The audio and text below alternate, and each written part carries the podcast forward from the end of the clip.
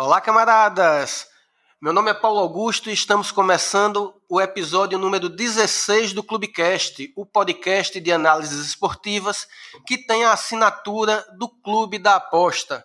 Estou falando nesta segunda-feira, 14 de setembro, são 8 horas e 6 minutos da noite, e estou falando direto dos estúdios da minha casa, ainda em isolamento social, mas cada vez menos, né? Cada vez mais a galera tá dando suas saidinhas, a gente vai tentando se manter em casa enquanto pode, mesmo sabendo que é cada vez mais difícil. No episódio de hoje, um episódio especial que vai ter como tema, como pauta, o que para mim, particularmente, é o mais empolgante, não sei. É o melhor campeonato de futebol do mundo. É o que eu mais gosto de assistir depois do campeonato pernambucano, que é o glorioso campeonato inglês, a Premier League. Uh, é uma competição que eu acho que é quase que uma unanimidade. Eu acho que não tem ninguém que goste de futebol europeu que não goste da Premier League, uh, seja pela, pelas grandes estrelas, seja pela dinâmica das partidas, pelos gols, é sempre uma competição de muitos gols. Enfim, é um campeonato que é muito especial e hoje a pauta é a competição da Terra da Rainha. E para participar conosco deste programa, primeiramente apresentando quem vem de fora, temos um convidado especial, o João Vitor Sala, ele que é editor de Instagram do, da PL Brasil, o Premier League Brasil, a Premier League Brasil. João Vitor, muito obrigado por ter aceitado o nosso convite e seja muito bem-vindo a esse bate-papo. Boa noite, Paulo. Boa noite, Stefano. É uma satisfação estar presente no podcast. E, bom, vamos falar de futebol inglês, né? A rodada começou no sábado, a temporada começou no sábado. Bons jogos todos os dias, a gente pode se dizer. A gente teve jogo bonito sábado, teve jogo bonito ontem, teve jogo muito legal hoje. E a gente está aqui com muita satisfação para falar no podcast do Clube da Aposta sobre o melhor futebol do mundo. É isto. E também aqui conosco o participante de sempre, a nossa o meu companheiro do meio de campo do Clubecast, Stefano Bosa, que está sempre por aqui. Stefano, bem-vindo de novo. Fala Paulo, fala João, obrigado pela presença também aqui no nosso podcast. Estou com quase cadeira cativa aqui, né? Mas eu, hoje é um assunto bem legal porque a, a Premier League, eu concordo com vocês, é um dos campeonatos que tem o melhor futebol atualmente, né? E, e eu tenho visto até um, na distribuição de horários eles têm mostrado alguma preocupação aí em não, não atolar muitos jogos, pelo menos nessa primeira rodada foi assim. Então dá pra gente acompanhar bastante e falar aí sobre, sobre os jogos que já começaram.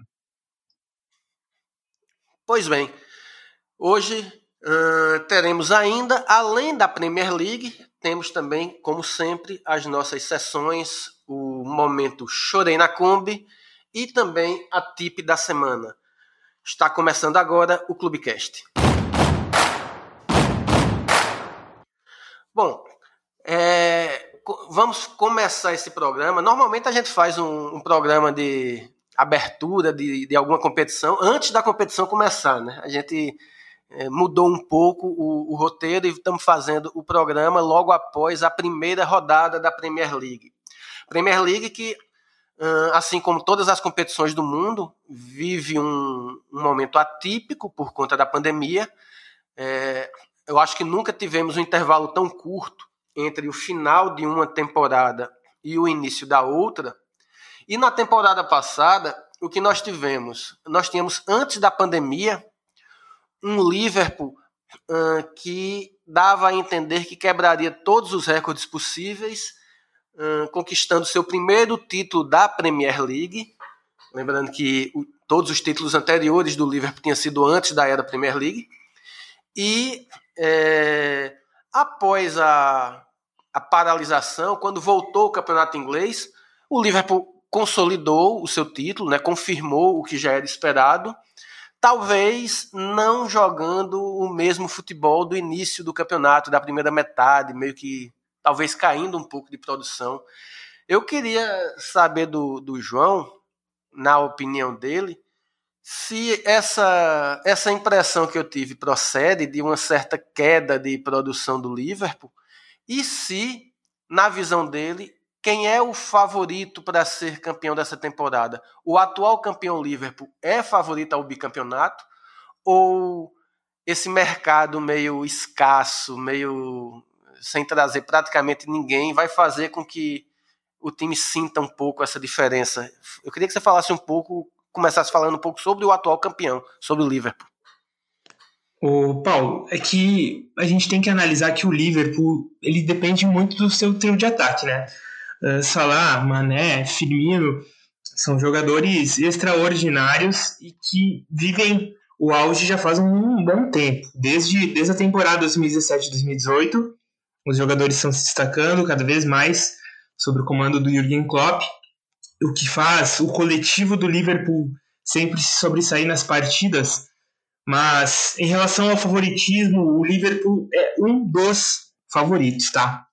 É, para essa temporada. Eu acho que não é o favorito principal. Na minha opinião, é o Manchester City. Uh, o elenco do City é um pouco mais profundo que o Liverpool, o elenco do Liverpool. Por exemplo, a gente olha no, pro ataque, para o trio de ataque, que são os protagonistas desse time dos Reds, você não vê no banco de reservas um substituto ideal para o Firmino, você não vê um substituto ideal para o Salah, você não vê um substituto ideal para o Mané. Uh, se tratando de uma temporada atípica, numa temporada em que os jogos, o intervalo entre os jogos entre os jogos são, é um pouco mais curto e até mesmo a temporada um pouco mais apertada. Por exemplo, a Premier League começou no final de semana, amanhã já começa a Copa da Liga. Então vai ser uma temporada muito corrida e talvez o Liverpool não tenha essas peças de reposição necessárias e na altura que o time titular do, do Jurgen Klopp tem à disposição.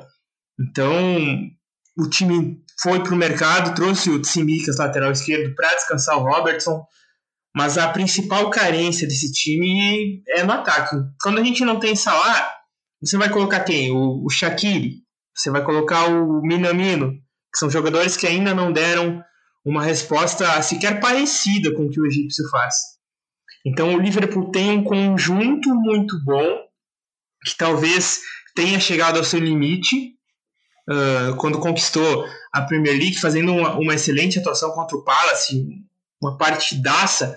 O Arnold não para de evoluir, o lateral direito, mas mesmo assim o, ainda tem carências nesse elenco que o Jurgen Klopp precisa preencher, precisa contratar mais, ao que parece o time não tem dinheiro para contratar.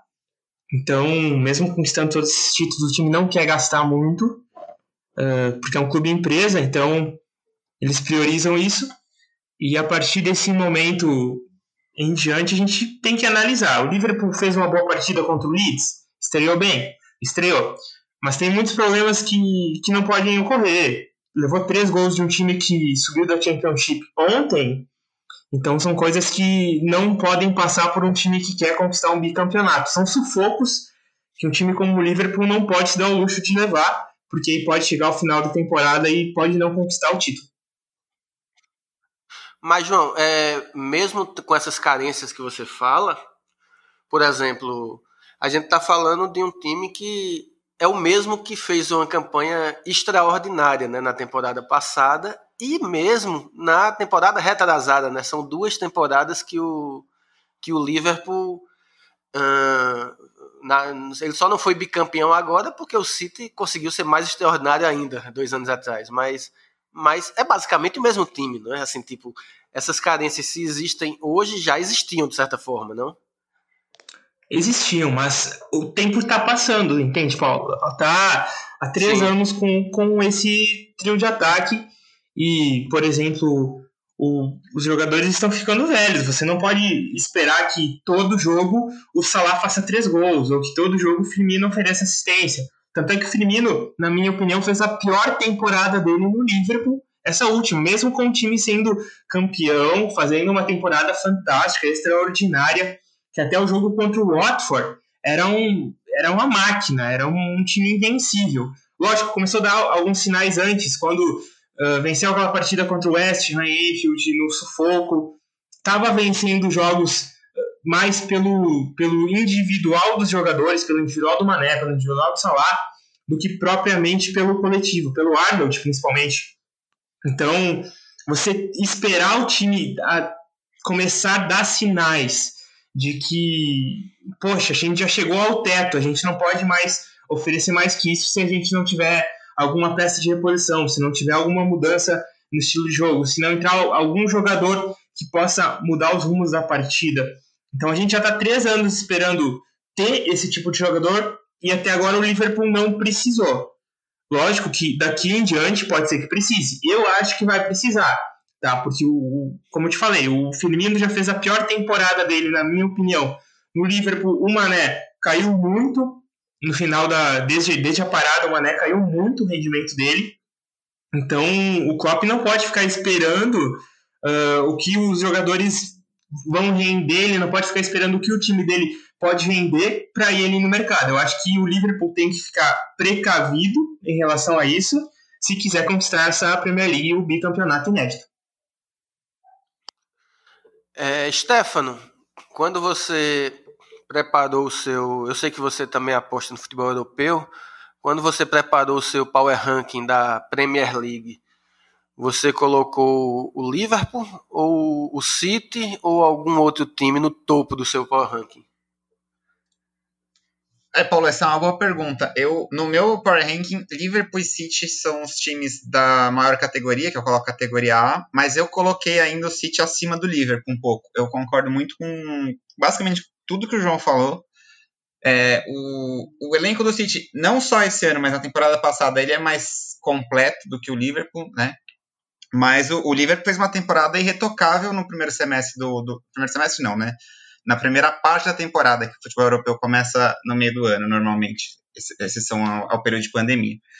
É, então foi, demorou muito para perder o primeiro jogo e abriu uma gordura ali que conseguiu administrar. Mas se a gente for lembrar com um pouco mais de calma, um pouco antes das paradas dos campeonatos europeus por conta da, da pandemia, o Liverpool já vinha sofrendo um pouco mais para vencer seus jogos. O, inclusive na Champions acabou eliminado muito por conta de um primeiro jogo muito ruim lá em, Madrid, quando, quando perde, se não me engano, por 1 a 0 com um gol no final e passa o jogo inteiro tentando furar a retranca do Atlético, por mais que defenda muito bem, é, esperava-se que o Liverpool criasse muito mais chances de gol, enfim. Então a gente já vinha alguns sinais.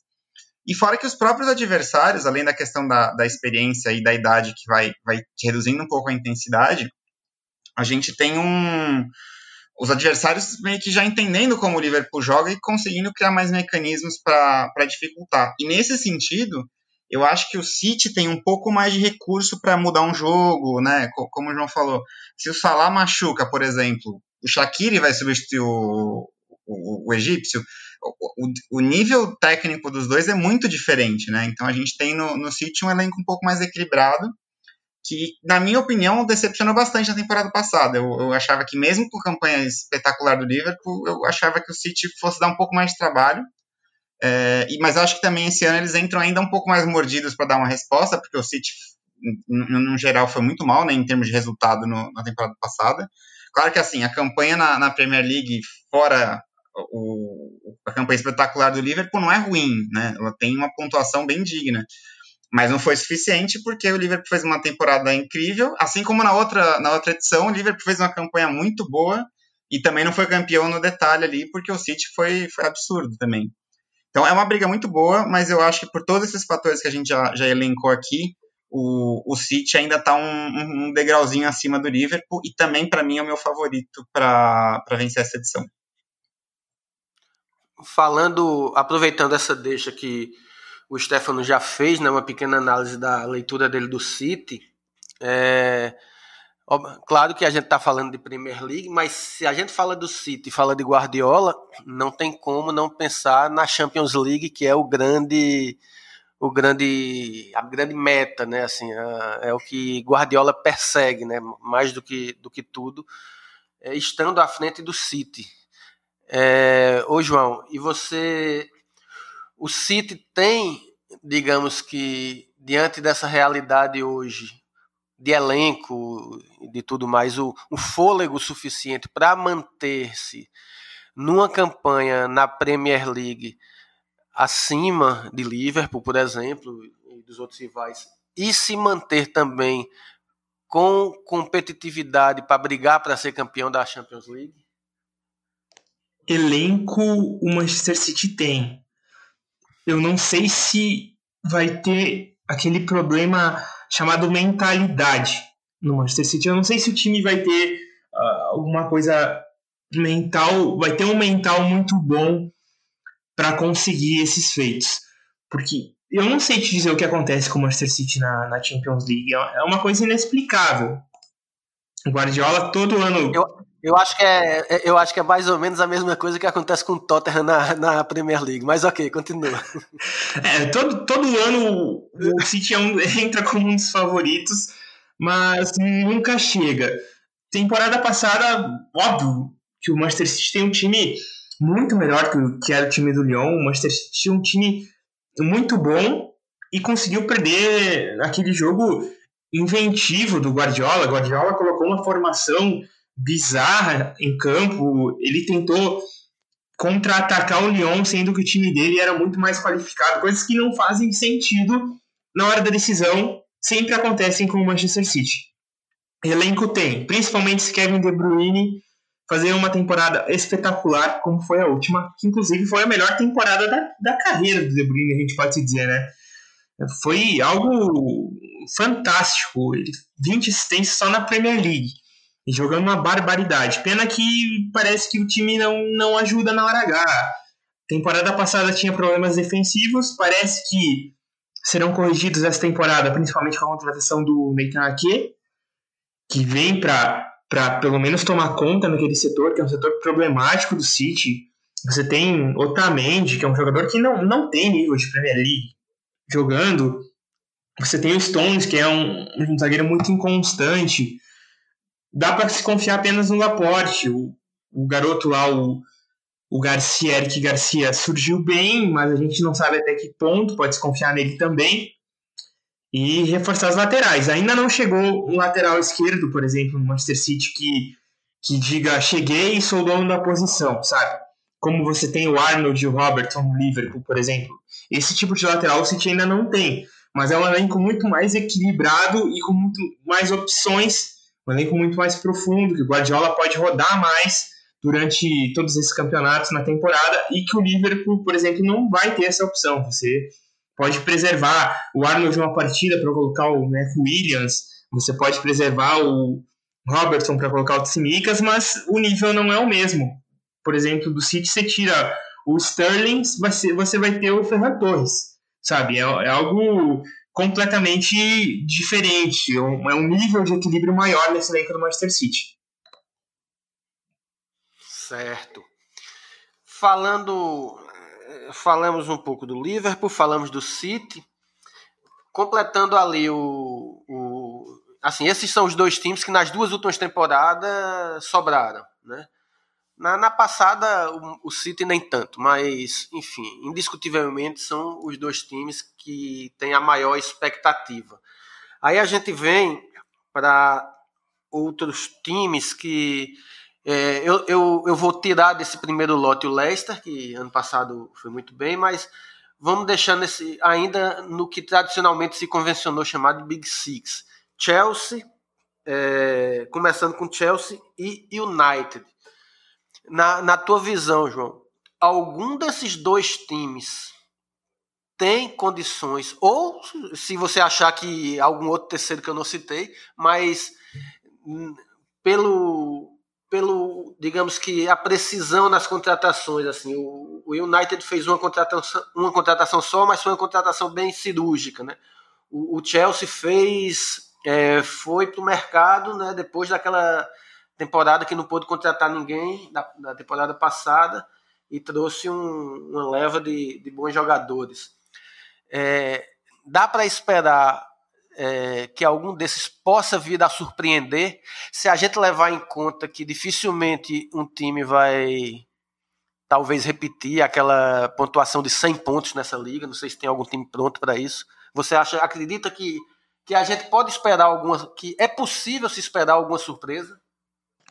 Eu acho que o nível vai ser muito vai ser muito mais alinhado, vai ser algo muito mais parelho do que foi nas duas últimas temporadas, do que nas três últimas temporadas, tá? Essa Premier League eu acho que será muito mais equilibrada e eu já tenho um top 4 definido, basicamente, uh, entre Liverpool, City, United e Chelsea. Eu acho que esses times vão chegar, vai chegar ao final da temporada, eles vão estar no top 4. Agora, a pergunta é onde? Em, qual posição? Porque Liverpool e Chelsea, na minha opinião, tem um elenco muito parecido hoje em qualidade, tá?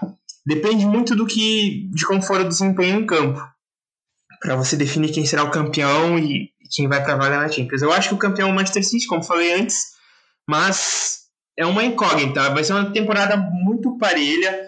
Eu acho que não vai ter surpresa, não vai vir time de, de fora. Nenhum time, por exemplo, o Arsenal pode correr por fora para uma vaga na Champions, sabe? Algo mais certo para o Arsenal pode ser uma Europa League. Até mesmo para o Leicester vai brigar para a Europa League, assim como o Tottenham, o Wolverhampton. Até mesmo o Leeds pode surpreender ali junto com o Everton. Mas são coisas que, que se a gente for pontuar para briga pelo título e briga pela Champions, eu acho que não vai fugir desses quatro times. São os times que têm os elencos mais qualificados hoje na Inglaterra e que têm os melhores trabalhos, a gente pode se dizer também. O Manchester United ainda precisa contratar, tá? Ele trouxe Van de Beek, mas eu acredito que a deficiência do United seja muito mais defensiva do que ofensiva. Precisa reforçar ter um, um substituto para o Ambissaca, precisa ter um lateral esquerdo confiável, você precisa ter um companheiro para o Maguire.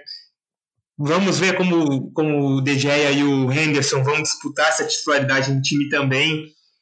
Mas eu acho que o Manchester United também, junto com o Liverpool City, pode, pode não, vai se consolidar nas primeiras colocações do campeonato. E o Chelsea a gente vai ter que ir ver, porque são muitas contratações de peso, sim, mas são contratações que a gente ainda não viu jogarem juntos. Hoje a gente viu, o Werner jogou muito bem, Havertz não foi tão bem assim, mas ainda tem muito jogador para estrear. Tem Thiago Silva, tem o Ben Chilwell, tem o Malang Sark, que pode aparecer eventualmente no time, mesmo que o Chelsea queira emprestá-lo. O Chelsea está fechando com o goleiro do Rennes, o Mendy. Pode ser que, que entre no lugar do Kepa, que tem falhado muito e comprometido os resultados uh, eh, para o Chelsea, tem, falhou muito na temporada passada. Ele é o jogador que. Ele é o goleiro que mais sofreu gols de chute de fora da área na, nos últimos anos da Premier League. Então, são erros que o Lampard vai ter que, vai ter que corrigir e corrigir rápido se quiser brigar por título, por exemplo.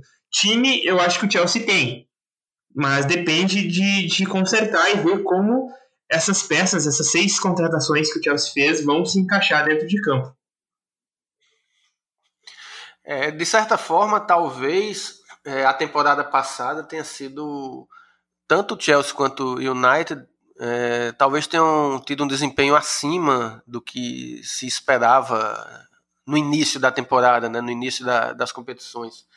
É, no entanto, se a gente olhar na tabela, na lista de todos os campeões ingleses, né, o, o Chelsea foi campeão relativamente recente, né? Foi a temporada 16-17. Mas o United, a última vez que ganhou um título, foi na temporada, o título da Premier League, né? Foi na temporada 12-13. E esse já e daí já se vão 3, 4, 5, 6, 7 campeonatos. Esse agora seria o oitavo campeonato. A última vez que o Manchester United passou oito anos sem ganhar um título é, nacional foi antes da era Premier League, né? Foi uh, o último título dele tinha sido em 66, 67 e só veio ganhar outro campeonato em 92, 93, o primeiro campeonato da era Premier League. É, Stefano, é, como é que tu enxerga o United e o, e o Chelsea no, neste sentido? É, antes de, de haver esse predomínio de City e, e Liverpool, é, todo campeonato tinha seu favorito, mas muitas vezes esse favoritismo era uh, caía por terra ao longo da competição. Vide o, o título do Leicester em 15 16, o próprio Chelsea quando foi campeão em 16 17 É, muita gente naquela temporada considerava que o Tottenham tinha um melhor time do que o Chelsea, que podia ser que o Tottenham chegasse.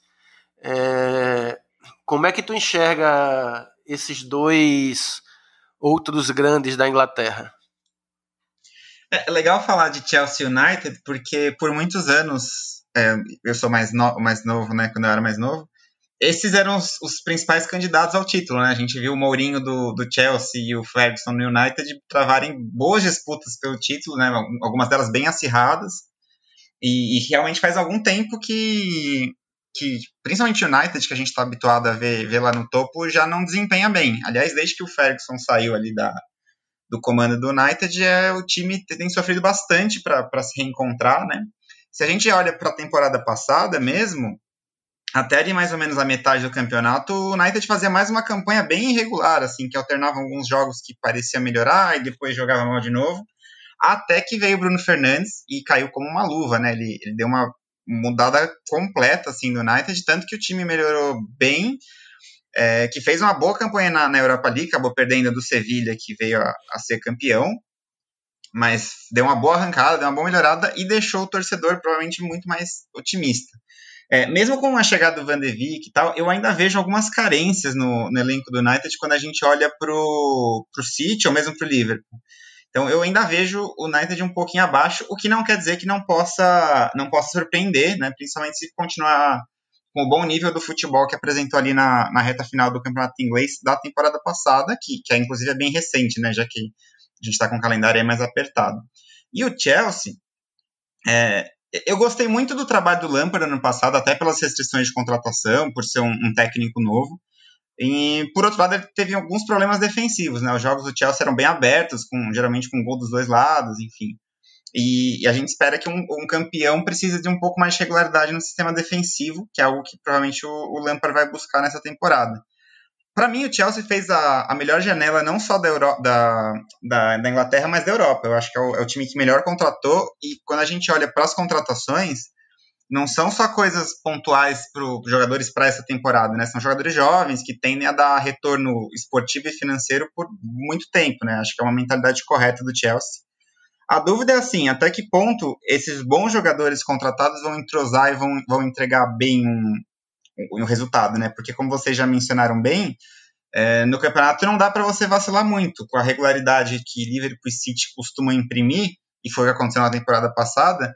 É, um tropeço, uns tropeços no começo aí para ajustar a equipe podem custar já o título e deixar o time um pouco mais para trás. O, o, próprio Guardiola tem aquela frase que um, um campeonato não se ganha nas sete últimas rodadas, mas sim nas sete primeiras, né? Se perde nas sete primeiras, que foi basicamente aconteceu com, com o City na temporada passada e a expectativa é, do Chelsea que eu tenho é o quão rápido eles vão entrosar. Eu, eu gostei do jogo hoje, achei que o, o, Werner principalmente foi muito bem, caiu, caiu bem no, no sistema do Chelsea.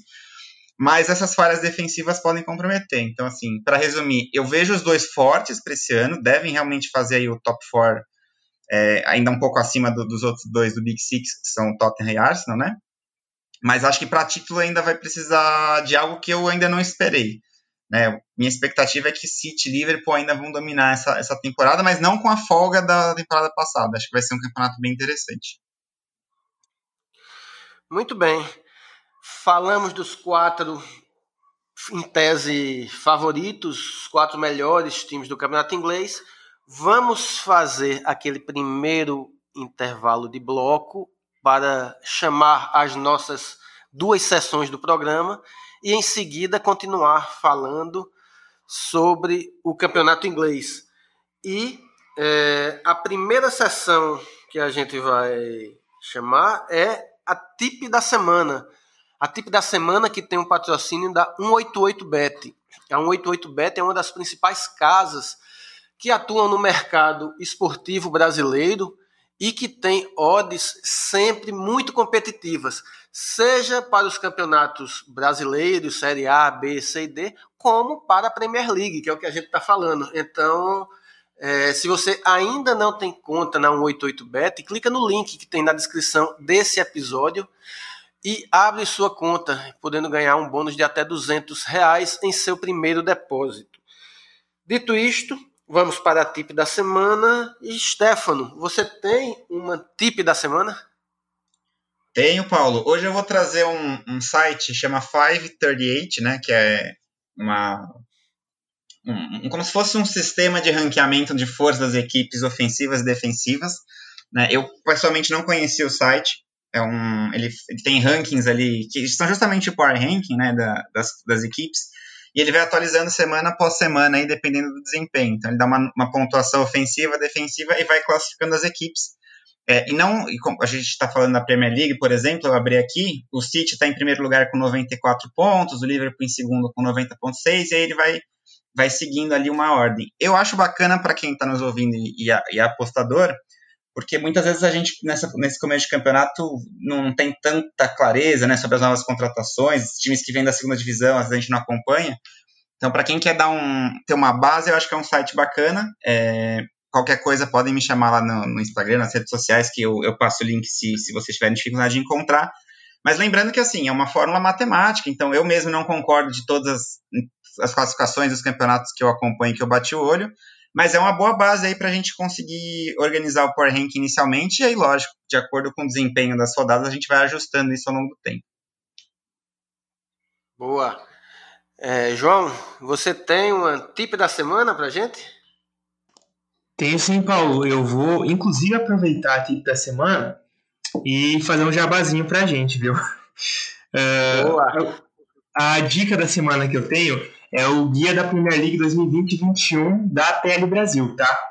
É um guia completíssimo. Ele tem todos os 20, tem um guia em especial para todo cada um dos 20 times da Premier League que vão disputar essa temporada. Lá você vai encontrar jogador de destaque, jogador para você ficar de olho, qual vai ser a formação, qual pode ser a possível formação que o time vai utilizar na temporada. Enfim, janela de transferências, como que o time chegou uh, na última temporada, em qual colocação o time ficou, quem foi o destaque, enfim, completíssimo guia. Uh, todos os 20 times da Premier League 2020-21. Eu sei que vários apostadores utilizam o nosso guia para fazer suas apostas também. E lá é isso, gente. Tem todo esse conteúdo exclusivo. Tem time que não estreou ainda: Manchester City, Manchester United, Aston Villa, Burnley ainda não fizeram a estreia. Então eu acho que está valendo ainda utilizar o guia da Premier League que você pode encontrar lá no site premierleaguebrasil.com.br. E é isso, essa é a minha dica da semana, Paulo. Boa, muito bom.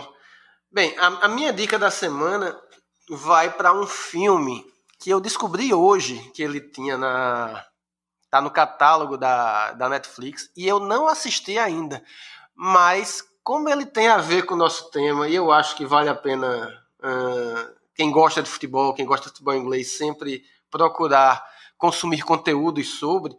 É um filme na Netflix chamado Bob Robson, mais que um treinador, que, pelo que eu li da sinopse, uh, é um quase que um, um documentário, explora muito a, a vida, enfim, do, desse treinador lendário do, do futebol inglês e que é, eu acho que, que sempre é sempre válido. Eu, eu que sou um defensor do, do futebol de ontem, né? Eu sempre gosto muito é, de histórias do futebol. Eu acho que vale sempre a pena, ajuda a gente a entender o futebol do presente se a gente é, conhece um pouco do futebol do passado. E esse documentário, que eu não assisti, repito, não sei se é bom ou não, mas eu já deixo de cara como a tip da semana e, enfim, pretendo assisti-lo talvez ainda hoje, a depender do meu humor depois dos resultados da Série B, onde eu tenho algumas apostas colocadas.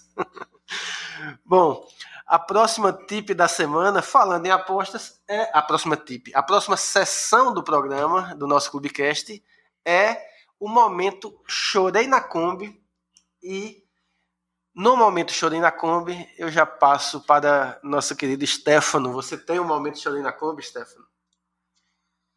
É, Paulo, essa, esse final de semana eu acho que para quem aposta em ligas brasileiras foi um final de semana bem complicado, né? É, a gente teve aí bastante zebra, mas eu vou deixar para você falar sobre essa parte.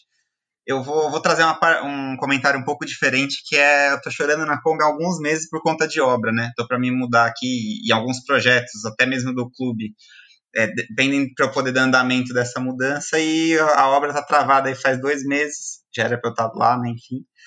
Então, com essa demora, eu estou chorando bastante na Kombi, mas até aproveitando que, que a gente falou da, da rodada do brasileiro, é, eu, não sei se todos que nos acompanham já viram, mas saiu uma entrevista no Boteco Nova do Gabigol com uma psicóloga né, na, na, na, última semana, e eu acho que para quem teve uma, uma rodada muito difícil ontem, que pelo que eu vi nas redes sociais não foi pouca gente, é bacana dar uma olhada porque ela fala de bastante coisa interessante, do tipo, porque é que, ah, eu, eu fiz essa aposta, por isso que o jogo não bateu, enfim, coisas que a gente às vezes começa a criar na, na psicologia humana para tentar encontrar alguma resposta.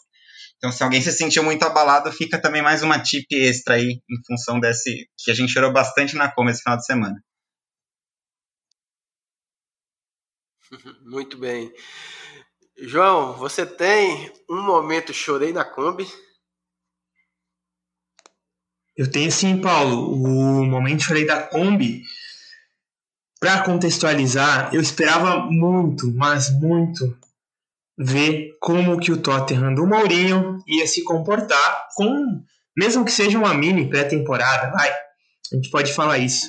E semana passada eu conversei com o Renato Senise do Dazon e a gente conversando, chegou ao consenso de que o Tottenham tinha sim contratado peças uh, que cabiam no estilo de jogo do Mourinho, peças que se encaixam com o, no, no, estilo de jogo do Mourinho, do jeito que o Mourinho gosta de jogar. Aí a gente vem uh, num domingo para assistir uma partidaça contra um excelente Everton, vamos, vamos dizer, e o Tottenham promove aquela derrota que não jogando absolutamente. Foi um bom jogo, tá? Vamos dizer. Mas Mourinho e Tottenham não é o casamento. Você vê Mourinho com uma história muito bonita no futebol inglês, construída no Chelsea, também ganhou título no United, mas principalmente no Chelsea, indo para o Tottenham e indo de mal a pior, né? Porque ele assume o Tottenham fica cada vez mais melancólico. Você pode até ver no, no na série que tem no Amazon, uh, Now or Nothing, do Tottenham, é muito melancólico esse ver esse Tottenham do Mourinho jogar. Então, eu tô chorando na Kombi porque eu esperava muito mais desse time do Mourinho e, e cada vez é mais decepção, viu? Aliás, é, você é torcedor do Tottenham também, João Vitor? eu sou um admirador do trabalho do Mourinho. Eu torço pro Liverpool. Ah, ah, tá. Eu, eu, eu, sou. Eu, eu sou torcedor do Tottenham desde. Acho que final dos anos 80, início dos anos 90, muito antes de virar modinha por conta de Pochettino, né? Eu, eu sou um pouco mais velho. Lá na, em 1990, na Copa de 90, né? O, aliás, na Copa de 86, o Lineker tinha sido o artilheiro da Copa. E eu fiquei fã dele. Depois eu descobri que ele e o Gascoigne jogava no Tottenham, então virou meu time de futebol de botão, o time do Tottenham. E aí, quando a Premier League passou a ser disputada, passou a ser transmitida para o Brasil lá no início dos anos 2000, 2003, daí foi quando eu comecei a acompanhar de fato e, e já comecei a acompanhar com um time certo, de coração, que era o Tottenham. E aí, enfim, eu não sei quem é que me dá mais alegria, se é o Tottenham ou se é o Náutico. Bom, o meu momento chorei na Kombi. pois é, João, não é fácil não. É, eu, eu ia dizer que você começou a acompanhar e o, e o Arsenal foi campeão justamente em White Hart Lane, né? Exatamente. É a primeira lembrança ao vivo de ver, de ver na TV um, um, título. Ou seja, eu podia já, já ter mudado de time se isso fosse possível. É... Bom, mas o meu momento chorei na Kombi, que ao longo da temporada pode ser que venha a ser o Tottenham por várias rodadas, na verdade foi em cima do que o Stefano falou no começo do, da fala dele do Chorei, que foi a rodada de ontem do brasileiro, né? Pelo amor de Deus. Se tiver algum apostador que tenha saído com lucro no dia de ontem, por favor, é, explique a estratégia, faça um vídeo. É, vai ser algo que vai, vai ser muito enriquecedor para todo mundo, porque É, o curioso, né? Eu, eu fiz quatro apostas pré-live e nas quatro pré-live, duas eu acabei me dando bem. Nas que eu estava mais desconfiado, né? Eu botei um, um, Fortaleza mais um e o jogo foi um a um, Grêmio Fortaleza. E botei Esporte Recife mais 1.25 contra o Palmeiras. E o jogo foi 2 a 2 Mas aí é, veio um Flamengo menos 0,25, que com o Ceará fazendo 2 a 0 eu não costumo fazer apostas no live em jogos que, em jogos que eu já fiz pré-live. É uma coisa que eu, eu não tenho o hábito. Só que ontem estava pedindo, né? O Fortaleza, o Ceará perdendo, ganhando por 2 a 0 faltando 20 minutos para terminar o jogo, o over limite já estava a 1,80 a cotação. Eu disse, ah, over limite no, no Flamengo e Ceará. É, over limite no Bahia contra Atlético Goianiense. Remontada do Internacional contra o Goiás. E qual foi o outro, meu Deus? Eu acho que foram essas três. Somada com as duas pré-lives que eu já tinha perdido, sendo que foram duas unidades nas pré-lives, eu tive ontem, acho que um saldo de seis ou quase sete unidades negativas, que consolidou o meu dia mais negativo do ano. Então, foi uma chorada na Kombi extremamente é, potente. Claro que, como a gente faz a boa e velha gestão, tem muito cuidado com isso. É, e a gente sabe também da variância das apostas. Mês passado, mês de agosto, eu tive o, o melhor mês da, da minha. Desde que eu comecei a registrar minhas apostas, então a gente está passando pela pela boa e velha variância, né? A gente está devolvendo um pouquinho do mercado ao mercado, um pouquinho do que o que a gente pegou de volta, faz parte. Esse foi o meu momento chorei na Kombi. Com o chorei na Kombi, nós encerramos definitivamente o primeiro bloco e vamos para o segundo bloco do Clubecast. Já que a gente já falou dos quatro uh, em tese, melhores ou favoritos times da competição, vamos dar uma chegadinha no clássico do norte de Londres. É, João, você como um admirador do Mourinho, que eu carinhosamente considero o Luxemburgo da Europa, é, aquele treinador que teve seus momentos gloriosos e que faz algum tempo que a gente não sabe o que é ver um título.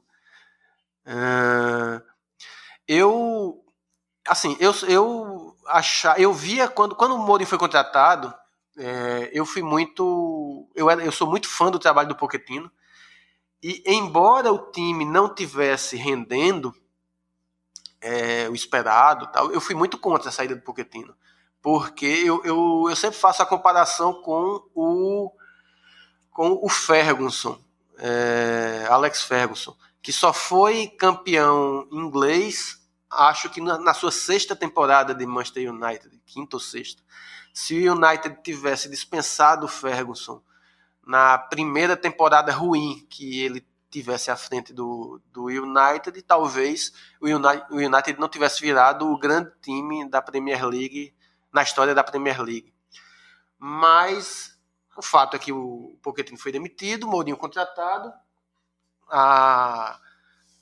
terminou no retorno da pandemia até relativamente bem o Tottenham, né? Assim, acho que foram é, teve mais vitórias do que empate e derrotas, eu não tenho exatamente o número. Mas na estreia, como você falou, num, num jogo que é um jogo que poderia na década passada um duelo de técnicos que poderia ser uma final de Champions League, Mourinho e Ancelotti, é, estava lá Tottenham e Everton, com a vitória do Everton, que fazia sei lá quanto tempo que não ganhava um jogo em Londres, nem do Tottenham. O que é que a gente espera do, do Mourinho na, no seu segundo ano de Tottenham?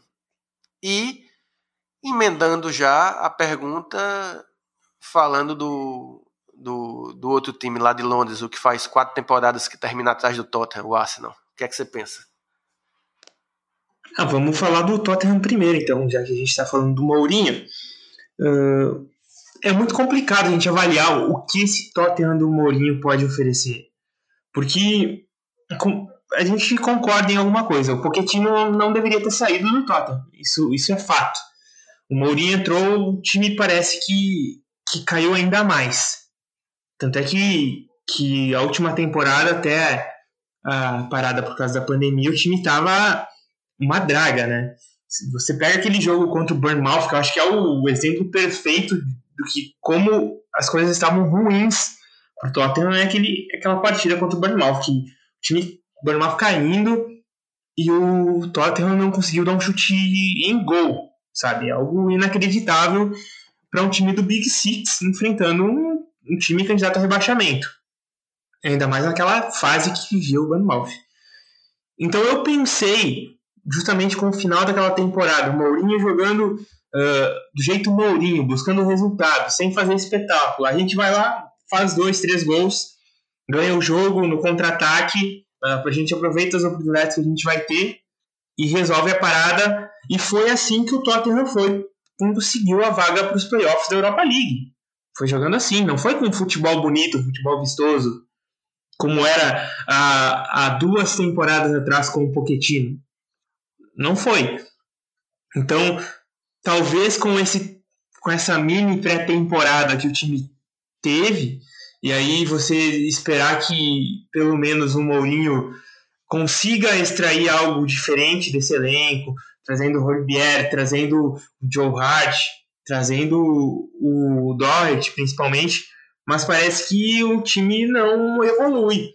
E mesmo tendo chances como teve com o Dele Alli, e Mourinho segue apostando no Dele Alli, que para mim é um erro. O Tottenham precisa de um meio criativo como o Eriksen, por exemplo, mas ele continua apostando em Dele Alli nesse meio campo e precisa de alguém para fazer esse time jogar, mesmo tendo chances, parece que o time não, não, não engrena. É difícil você dizer pelo que o Tottenham vai brigar nessa temporada, mas eu acho que o Mourinho vai querer algum título, tá? Conhecendo o histórico da carreira do Mourinho, vai querer brigar por uma Copa da Liga, talvez, brigar pela Europa League, que é uma competição que ele vai ter essa gana de ganhar, não sei se vai chegar lá com esse elenco, mas eu acho que essa gana de ganhar a Europa League ele vai ter. Premier League para mim não tem chance nenhuma do Tottenham chegar lá. Tanto é que o Tottenham foi a principal decepção da última temporada foi o Tottenham. Você pega um time que foi finalista da Champions, perdeu para o Liverpool, lógico, perdeu 2 a 0 O jogo em si foi horroroso. Aquela final foi horrorosa em termos táticos e técnicos. Mas aí você pega o Tottenham muito bem com o Pochettino e começa uma temporada passada desastrosa da, daquela forma, e o time cai, cai, consegue recuperar, mesmo que seja no resultado no final, foi decepcionante. Mas eu acredito que o Tottenham vai brigar assim por Europa League, não sei se vai chegar lá, pode pegar talvez umas quartas de Europa League, tem elenco para isso. E veremos como, como vai reagir e principalmente como essas contratações vão, vão qual papel essas contratações vão desempenhar no, no time. O Mourinho gosta muito do Lucas, uh, o Som não pode tirar do time, Harry Kane também muito bem. O ataque tem um, 11 jogadores muito bons para sair jogando, ainda acho que falta meio criativo, mas é o mesmo problema dos outros times, não tem reposição. Indo para o Arsenal, eu acho que o Arsenal, em termos de uh, qualidade de técnico, e um técnico que que no momento do Arteta, na verdade, é um momento muito melhor que o momento do Mourinho. O Arteta revolucionou o Arsenal. Não sei se vocês vão concordar comigo, mas o Arteta mostra algo no Arsenal que a gente não via desde Wenger, sabe? É algo, lógico não faz muito tempo, mas é algo que, que nossa, parece que o Arsenal ressurgiu das cinzas. E o trabalho do Arteta, ele é tão bom principalmente desde aquele jogo contra o City, que, que Davi Luiz fez aquele papelão, fez uma partida horrorosa. Parece que dali em diante o trabalho do Arteta começou a se consolidar, mesmo o time tendo ficado um bom tempo sem perder na Premier League. Foi o único time que seguiu até uh, março ali sem perder no ano, até fevereiro, março, até quando caiu para o Olympiacos. O time não havia perdido ainda em 2020.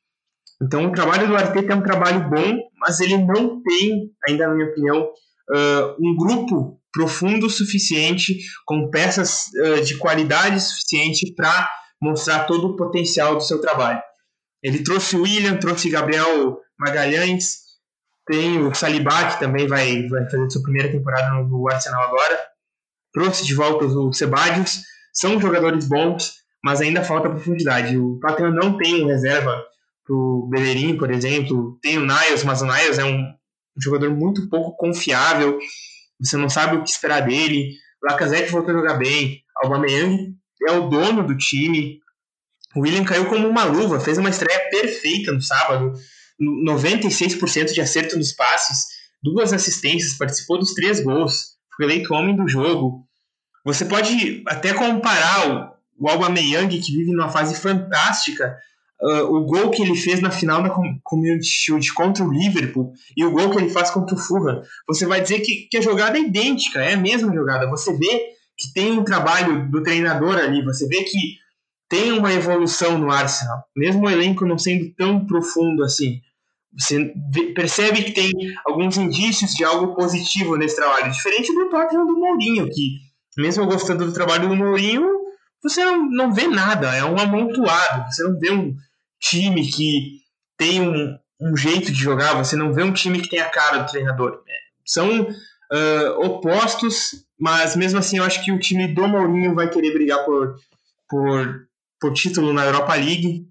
Não sei se vai chegar. Talvez chegue numa Copa da Liga, tá? E o Arsenal eu acho que vai brigar por vaga na Champions. Se continuar jogando nesse nível, dessa forma, uh, vai brigar por vaga na Champions sim, dependendo de algum tropeço de United, Chelsea, não sei, mas o Arsenal vai seguir nessa, nessa briga sim. Sobre, sobre o Arsenal, eu, eu concordo com você eu acho que o, me impressiona, me impressionou muito o Arsenal na temporada passada em vários jogos, é, como o Arteta deu, sei lá, acho que vida para o time do Arsenal. Acho que era uma coisa que faltava é, já há algumas temporadas e mesmo com um elenco, um time que talvez do Big Six seja o mais fraco, é, ele conseguiu fazer muito. É, e, e eu concordo também isso, né, que a, a, a perspectiva do Arsenal é, é, é, é, maior, é melhor do que as perspectivas para o, o, Tottenham. Que, aliás, quando você fala que tem o mesmo problema dos demais com relação à, à reposição, né? Eu até concordo que tem, mas se você olhar o que era a reposição do Tottenham no tempo do Pochettino, que que você não tinha praticamente, você quando você olhava para o banco de reservas era todo feito de, de, de jogadores uh, criados na casa, quase que totalmente, tirando no ataque, mas é, o, o, espanhol, como é o nome dele? O, o, o substituto do Kane que saiu. É, mas em geral, é, você tinha. O Llorente, e hoje, quando você olha. O Llorente, isso, exato.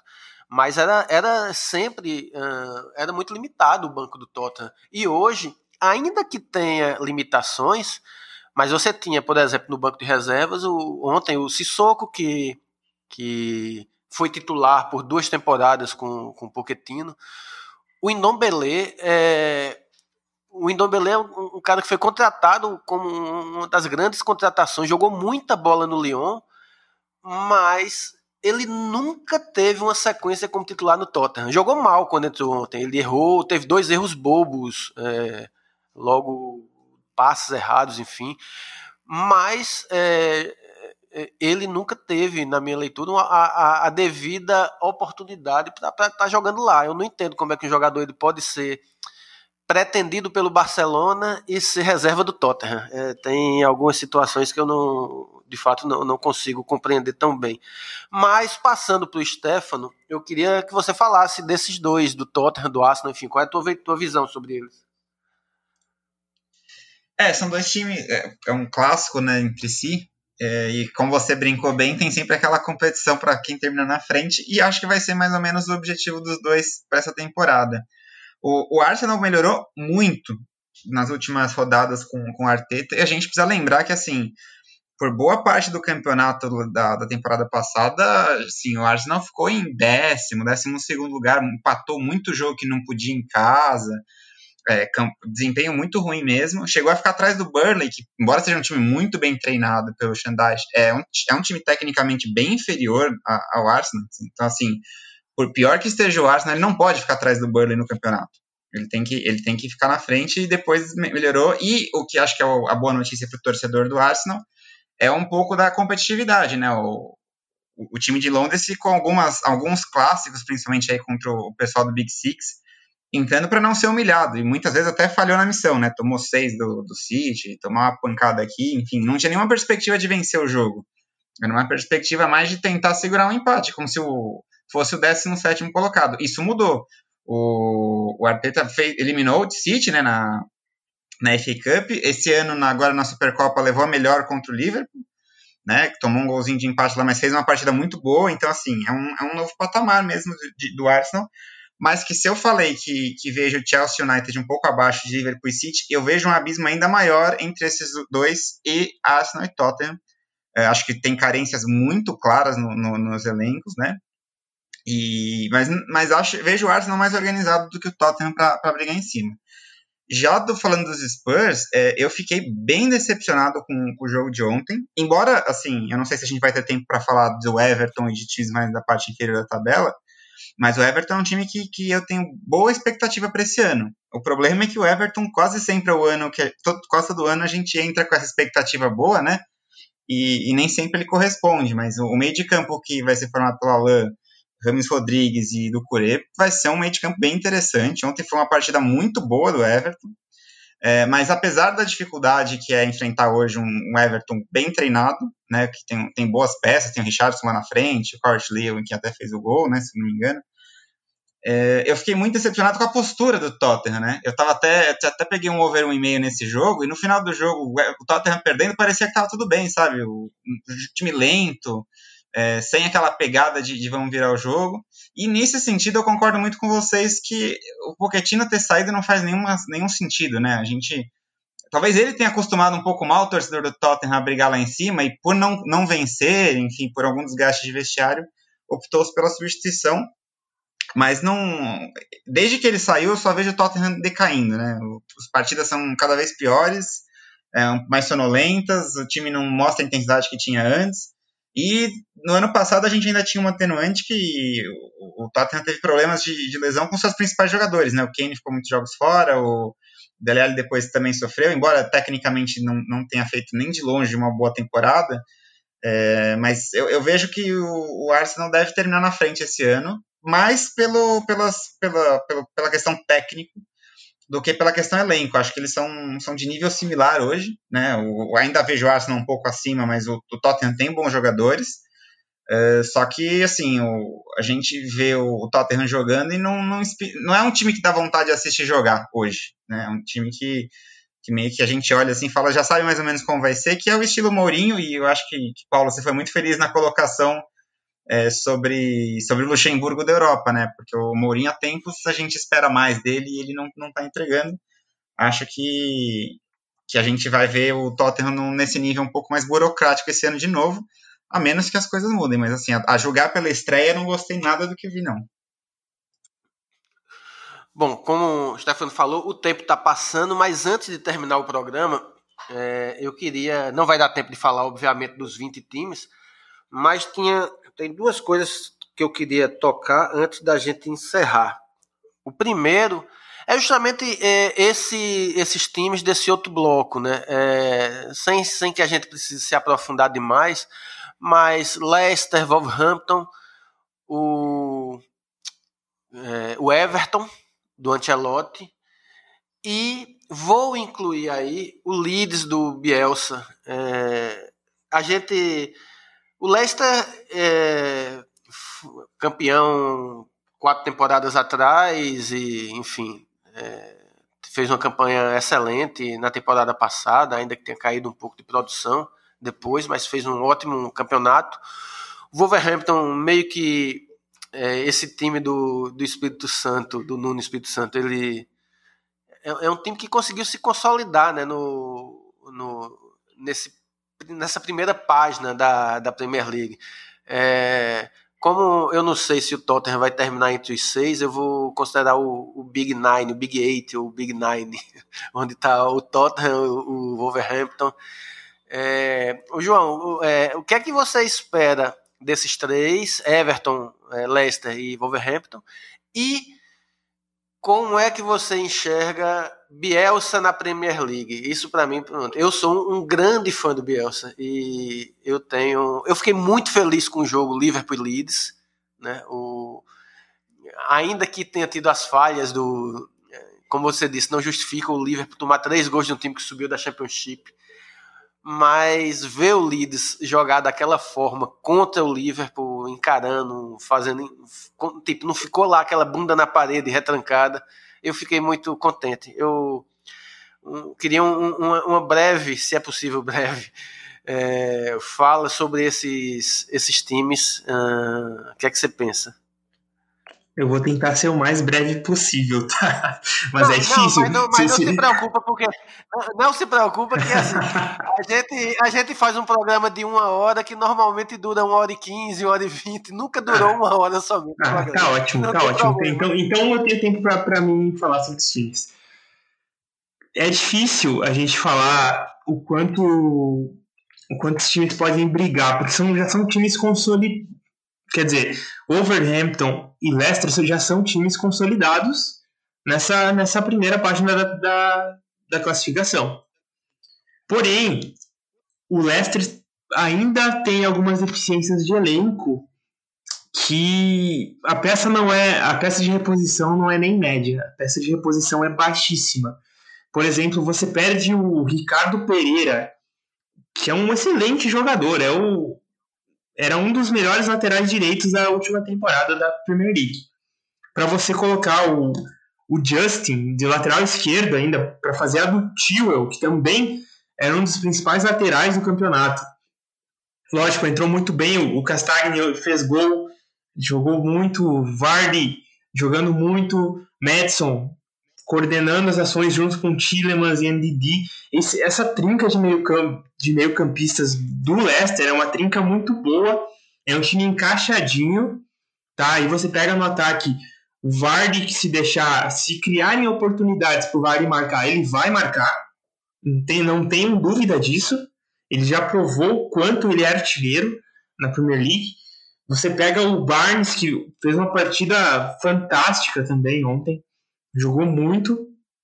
Porém, a defesa do, do Leicester tem esses problemas. Você tinha dois dos melhores jogadores do campeonato. Um você perde por lesão e o outro foi para o Chelsea. Traz o Castagne, ok, segura na lateral direita. Mas na lateral esquerda você tem que colocar o Justin. Aí o time já não, não tem aquela profundidade, já não dá aquela segurança defensiva uh, que Tewell oferecia, por exemplo. Eu acho que o Leicester vai brigar por uma Europa League nessa temporada. O time do Leicester é redondinho. Se os meio-campos, se os jogadores do meio-campo tiverem um dia bom, pode ter certeza que o Leicester vai dar trabalho para o time adversário. Wolverhampton, o trabalho do Nuno também você já sabe como o, o, o time do Nuno vai se comportar, você já sabe como o Wolverhampton vai uh, se portar em um jogo é um, um fator muito bonito ver o que o Nuno fez com o Overhampton. Ver um time subir da Championship e fazer o que o Overhampton fez nas duas últimas temporadas. Uma campanha muito boa, né? Você analisa a Dama Traoré se consolidando nessa temporada como titular. Hoje, o Nuno testou ele como, como ala pela direita, não deu certo. Segundo tempo, ele já devolveu a Dama lá, lá para ataque. Mesmo com o jogo garantido, o Overhampton conseguiu ainda ser ser um pouco mais perigoso que o Sheffield nas, nas ações ofensivas. Raul Jimenez eu também não preciso uh, nem falar. O cara, o mexicano é fantástico. Ele já marcou, deixa eu ver bem certinho aqui o número que eu tenho. Ele já marcou uh, 50 gols. Não, espera. Ele marcou exatamente 45 gols e ofereceu 17 assistências em 100 jogos com a camisa do Wolverhampton. É muita coisa. Se tratando de um time no patamar do Wolverhampton, é, é algo espetacular. Então, você tem esses dois times que já têm um modelo de jogo consolidado, treinadores consolidados. Com certeza, esses Leicester e Wolverhampton vão brigar por Europa League, assim como o Everton. Toda temporada tem a Everton Cup, quem fica em sétimo lugar, né? Como você falaste bem. Então, essa temporada eu acho que vai, tá? Eu não sei se, se como vai ser para desenvolver isso mais adiante, mas a estreia do, do novo trio de meio campo do, do Everton, com Alain, Rames, do Correia, é algo excepcional. A gente viu um recital do Rames Rodrigues. Jogou muito. Parece que, lógico que ele, a gente pode fazer essa analogia de que ele vê o Ancelotti como um pai, porque cada time que o Ancelotti está treinando, ele chama o Rames. Mas o Rames estava se sentindo em casa no meio campo do Everton. Aquela, aqueles lançamentos que ele dava pro Dini e pro Richarlison entrar no facão é coisa de quem conhece. Então, é uma perspectiva muito boa para ver o Ancelotti treinando o Everton, mesmo com uma mini pré-temporada, para ver esse trabalho uh, desde o início do ano. Eu estava muito curioso para ver como o Everton ia se portar com as contratações, com o trabalho do Ancelotti mesmo, até mesmo com o Rames, porque eu, sou, eu gosto muito do futebol do Rames, principalmente na, naquela Copa ele iludiu todo mundo, né? Depois ele ficou embaixo do Real Madrid, Bayern. Ao que parece, está retornando bom futebol. Vamos torcer para que não seja uh, um fogo de palha.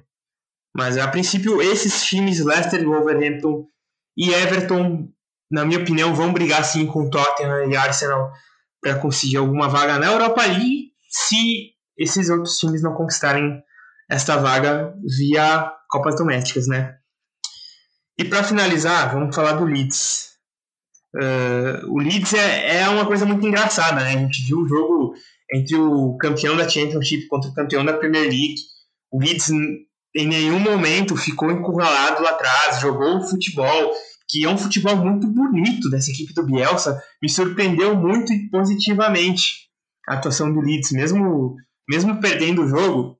Lógico, a gente não pode comparar o elenco do Liverpool com o do Leeds, né? Vamos ser justos é, é, algo que esse, esse futebol que o Leeds apresentou contra o Liverpool é algo muito mais promissor do que eu esperava antes do início do campeonato. Na minha opinião, o Leeds entrava em primeiro momento na Premier League, pelo menos a sua primeira metade, para brigar para não cair. Com o futebol que o time do Bielsa mostrou contra o Liverpool no sábado, eu acho que o time vai brigar por meio de tabela. Eu acho que ainda é, é muito cedo para a gente fazer projeções, né? Mas se fosse para dizer se o time hoje teria chance de Europa League, não, não sei dizer, talvez. É que eu acho que os outros times que a gente citou antes aqui, Leicester, Wolverhampton e Everton, estão um pouco à frente do Leeds. Embora o futebol do Leeds seja um futebol muito legal da gente assistir, seja um futebol intenso, o time está jogando muito faz uh, duas temporadas, Agora é a terceira temporada já do, do, do Bielsa no comando do Leeds. Um baita treinador como, como o Bielsa. Então, eu acho que o Leeds vai se manter e vai se manter na Premier League jogando bem. Talvez não chegue na Europa League, mas pode ser que fique na primeira, no primeira janela da, da classificação do campeonato. É, pois é, o, o, o Bielsa é curioso, né? Você vê há muito tempo que o Bielsa não tem um. não, treina um time de destaque no cenário europeu. E, e esse cara que está ainda na ativa e há muito tempo não treina um time de destaque é uma espécie de mentor de vários técnicos, né? Vários técnicos que de alguma maneira se inspiraram nele, como o próprio Guardiola, como o Sampaoli, assim, ele tem uma tem uma escola, né, a escola bielcista né, de, de futebol, e que é, ele tem um problema, né, que a, a, ele defende tanto seus princípios que é, isso acarreta até mesmo numa ausência de títulos. Né? E, e, e me, me preocupava também a, ele na, no Leeds. É, ele conseguiu fazer duas temporadas. A primeira foi uma frustração gigantesca. O Leeds quase sobe, é, mas acabou ficando e deu a volta por cima, conseguiu ser campeão da, da Championship. Hum, eu não sei se na Premier League, com a diferença de qualidade do elenco, se você jogar dessa maneira, com esse futebol alegre aberto, você vai conseguir, é, enfim, se uma coisa na Championship, quando o seu elenco tem um patamar igual ou superior que a maioria dos outros times da Championship, outra na Premier League. Mas de qualquer forma, é, para mim é uma, é uma felicidade danada que o Leeds não só esteja na Premier League, com o Bielsa, como ele tenha jogado da maneira como jogou. É, Stefano, para a gente também encerrando a participação, como é que você, o que é que você espera do Leeds? Como é que você vê o Bielsa na Premier League? Enfim, fala um pouco. Acho que vocês abordaram já muito bem o, o Bielsa tem um estilo de jogo e, um, e uma maneira de, de, treinar suas equipes e ele não muda de dirigir no Real Madrid, o Bilbao, o Leeds ou qualquer outra equipe, né? Então a gente sabe exatamente o que esperar, que é um time com posse de bola, com proposição de jogo, com linha alta e tudo mais. A minha dúvida é até que ponto isso, é como você bem, bem abordou, Paulo, é sustentável na Premier League, né? Porque acho que quem acompanha o, o trabalho do Bielsa sabe que ele sofre com os contra-ataques, que é normal do, do estilo de jogo dele. É, e a gente vai ter contra-ataques na Premier League muito mais poderosos do que na Championship, né? Eu até brinquei com um amigo meu que um lugar que o Bielsa certamente passaria muito mal é na Bundesliga, porque lá todos os times sabem contratar muito bem, né? Todos, é um jogo, inclusive, bem legal de assistir, porque é ataque, contra-ataque, ataque, contra-ataque.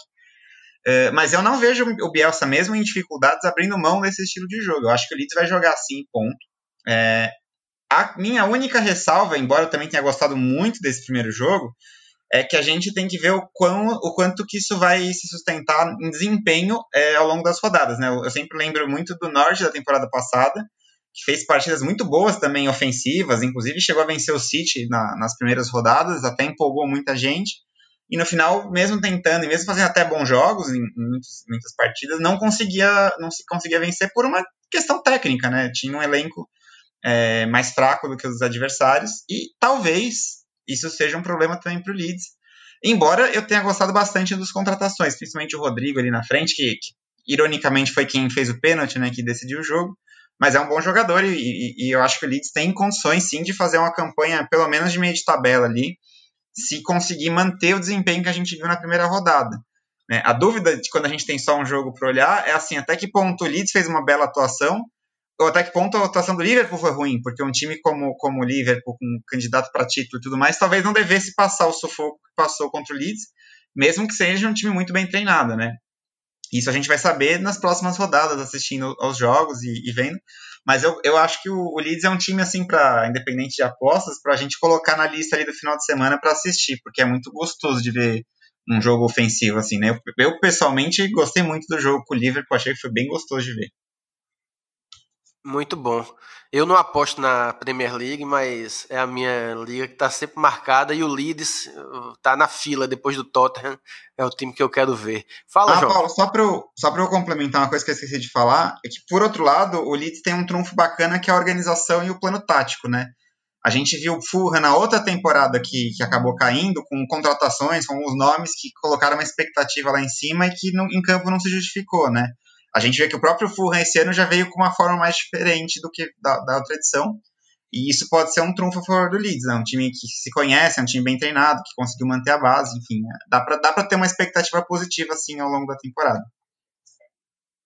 Mas... É, então, quando, quando vocês estavam falando do Norwich, eu acabei pensando, nossa, será que aquele, aquelas partidas que o Norwich fez nas cinco, seis primeiras rodadas da Premier League passada, Será que isso foi um delírio coletivo? Porque tava todo mundo falando Puck, Puck, Puck Party, Party.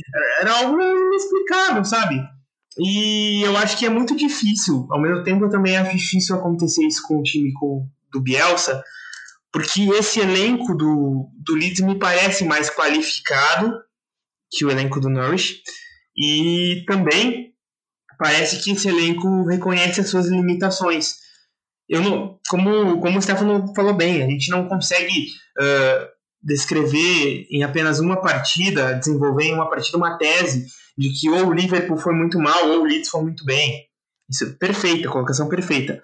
Mas eu acho que o time do Leeds se conhece mais e tem nomes mais qualificados. Lógico, você pode falar que o time do, do Norte tinha o Buendia, tinha o próprio Puck, tinha o Cantwell, tinha os laterais, o, o Aarons, por exemplo.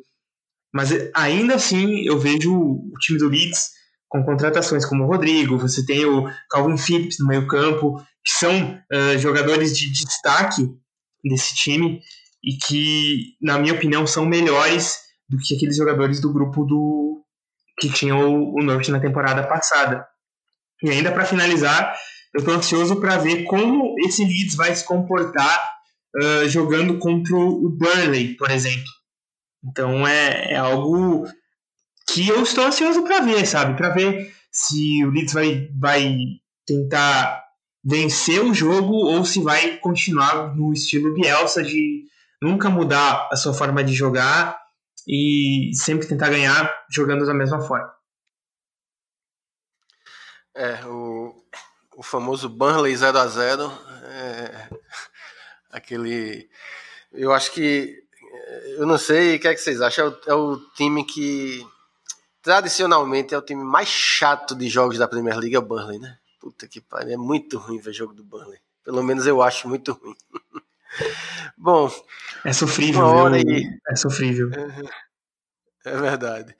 Uma hora e 16 minutos de programa. Queria, é, se pudesse, continuava falando, mas o tempo passa. E a gente agora que começou a Premier League, em outros clubecasts, vamos falar muito de Premier League, vamos falar mais à frente, quando tiver mais consolidado também da, da parte de baixo, ali, os brasileiros, enfim, tem, tem muita coisa ainda para falar e a gente vai falar ao longo desta temporada que está só começando, são 30, restam ainda 37 rodadas. Nossa, é muito jogo, é muito bom, que coisa boa.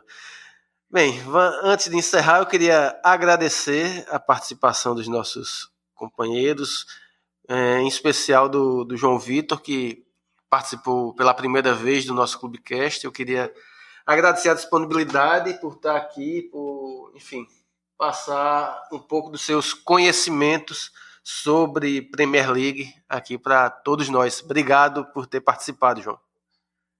Ah, o, a honra é minha de participar do podcast da Aposta, Paulo. E eu agradeço o convite, uh, por terem lembrado da PL Brasil, por terem lembrado da gente para vir trocar uma ideia sobre o melhor futebol do mundo, que é a Premier League. E, enfim, eu quero, inclusive, falar para o pessoal, não sei se eu posso falar agora, se esse é o momento, mas para quem ainda não Pode acompanha a Premier League, quem, quem quer acompanhar um pouco do nosso trabalho da, da PL Brasil, podem seguir a gente também nas redes sociais. A gente tem Instagram, Twitter, YouTube, Facebook e, é claro, a gente tem o nosso saudoso site. Todos eles com arroba PL Brasil. É isso. Eu, em nome da PL Brasil, em meu nome também, eu agradeço o convite mais uma vez e me coloco à disposição para outros podcasts futuros e a gente vir trocar uma ideia sobre o futebol inglês novamente. E se o pessoal quiser me seguir nas redes sociais também, é, tanto no Twitter quanto no Instagram, a arroba é jvitorsala com dois L's. Massa, coisa boa. É isto, a gente que agradece a, a, a disponibilidade, a, enfim. E para quem é apostador, para quem nos ouve e é do, enfim, do meio das apostas, que se não conhece, de fato, a, a PL Brasil dá. Se você aposta no campeonato inglês, é uma fonte excepcional de informações e de análise também, né? A gente que sabe que o quanto a análise é importante nesta neste meio das apostas esportivas. Stefano, muito obrigado por estar hoje, segunda, 9h25 da noite, aqui com a gente gravando o podcast. Ah, eu que agradeço, Paulo, mais um convite. Agradecer também ao João, que enriqueceu bastante o, o debate com o conhecimento dele específico sobre a Premier League. É, e dizer que agora a gente está bem animado com bastante jogo aí pela frente. Como eu falei, eu tenho visto uma, uma preocupação da, da liga para distribuir bem os jogos, para que a gente possa assistir e acompanhar, o que é ótimo para o espectador, mas ainda melhor para apostador, né, que a gente consegue cobrir mais times, acompanhar mais jogos. E eu estou bastante empolgado para essa temporada. Então, valeu para todo mundo que, que nos ouviu e até uma próxima.